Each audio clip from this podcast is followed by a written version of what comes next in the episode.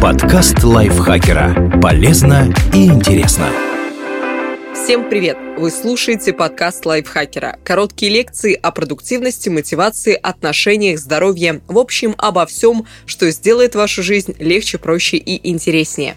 Меня зовут Ирина Рогава, и сегодня я расскажу вам про иллюзию знания и расскажу, почему это так страшно.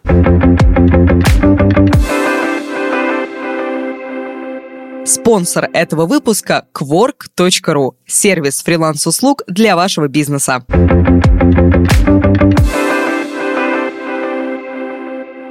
Такое иллюзия знания? Пожалуй, мало кто из людей может и хочет назвать себя некомпетентным в большинстве сфер жизни. Мы очень любопытны и проводим все свое время в познании окружающего мира. И нам кажется, что мозг – компьютер, который постепенно накапливает полученную информацию и хранит ее там десятилетиями. Однако это далеко не так.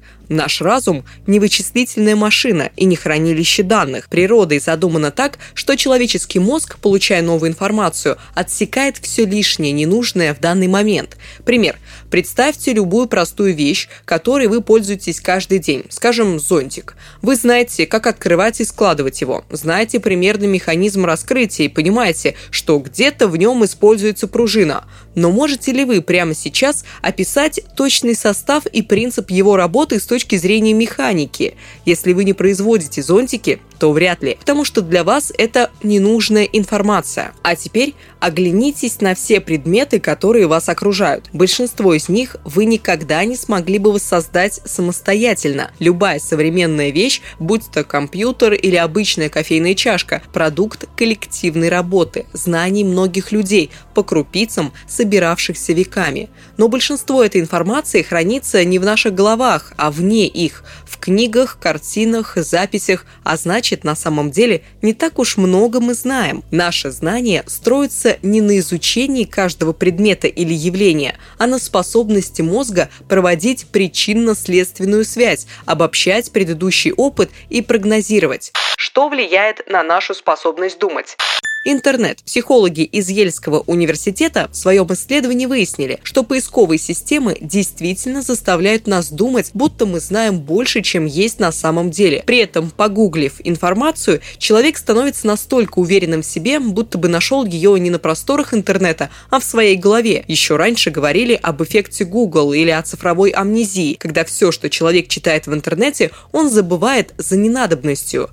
Это сильно усложняет развитие человека, ведь он уже уже приписывает себе те знания, которыми не обладает, и не видит смысла в запоминании и обдумывании информации, которая доступна в любое время обилие информации. В большом количестве информации самом по себе нет ничего плохого. Проблема в том, что мы не умеем уклоняться от ее потока. Врач-психотерапевт Андрей Курпатов считает, что человек не может одновременно и потреблять информацию, и думать. А если мы получаем новые знания постоянно, соцсети, фильмы, музыка, реклама, то думать нам просто некогда делегирование знаний. Курпатов также указывает на проблему делегирования знаний. Мы настолько окружены различными помощниками, что не стремимся к самостоятельному решению проблем. Мы не запоминаем номеров телефонов, не учимся ориентироваться на местности и не пытаемся считать в уме.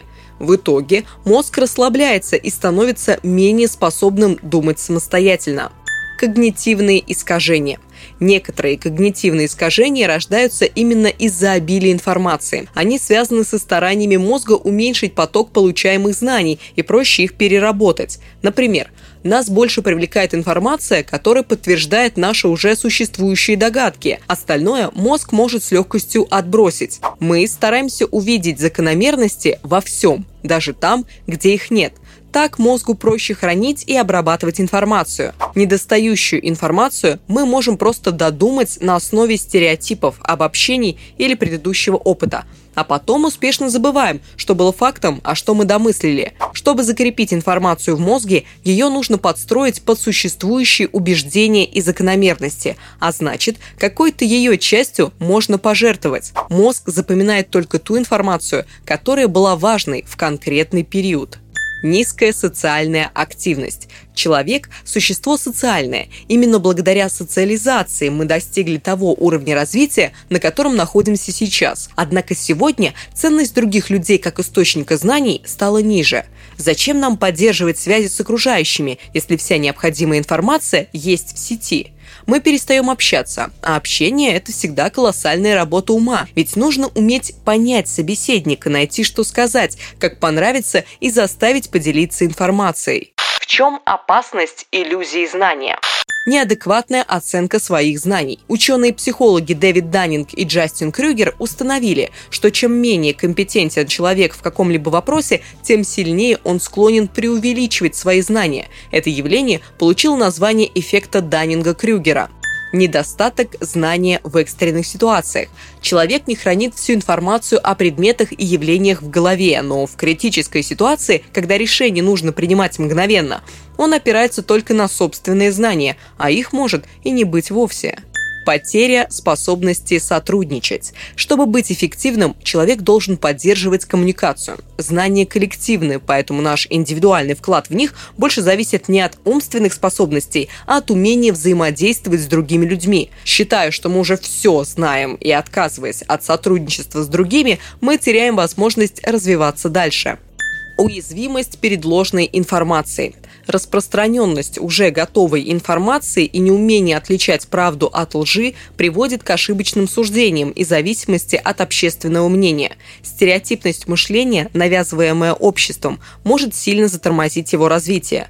Казалось бы, мы стали свободнее в цифровую эпоху, но даже если мы уходим из отчего дома, где нас учат, как правильно жить, мы все равно продолжаем воспитываться на успехах, чаще даже мнимых, тех, кого ежедневно видим в социальных сетях. Как избавиться от заблуждений? Постарайтесь понять, что мы знаем не меньше, чем нам нужно. Мы просто знаем меньше, чем нам кажется. Задавайте вопросы другим людям, себе и всему миру. Будьте открыты для чужих идей. Будьте критичны. Не все, что кажется известным, вам знакомо. И не все, что пытаются до вас донести, истина. Помните, что вы сами несете ответственность за свои действия, вне зависимости от того, что считает верным коллектив и общество. Примите поверхность своих знаний, но продолжайте вдохновляться новыми открытиями. Не избегайте информации, которую легко добыть. Избегайте информации, которую сложно проверить. Не пытайтесь быть экспертом во всех областях. Это невозможно. Углубляйтесь в близкие вам сферы и не стесняйтесь неполных знаний в остальных. Ищите информацию в сети прицельно. Вы должны точно знать, что вам нужно, чтобы не заблудиться среди ложных данных. Избегайте выжимок. Старайтесь находить ту информацию, которую вам придется обдумать и переработать самостоятельно. Очень крутой, интересный и полезный текст написала для вас, для нас, для всех Анастасия Долбичкина. Ей огромное спасибо. Не забывайте благодарить нас, ставить лайки и звездочки, писать комментарии и заходить в наш чат подкаста Лайфхакера. Ссылка на него будет в описании. Я с вами прощаюсь. Спасибо, что дослушали этот выпуск до конца. Пока. Пока. Подкаст Лайфхакера. Полезно и интересно.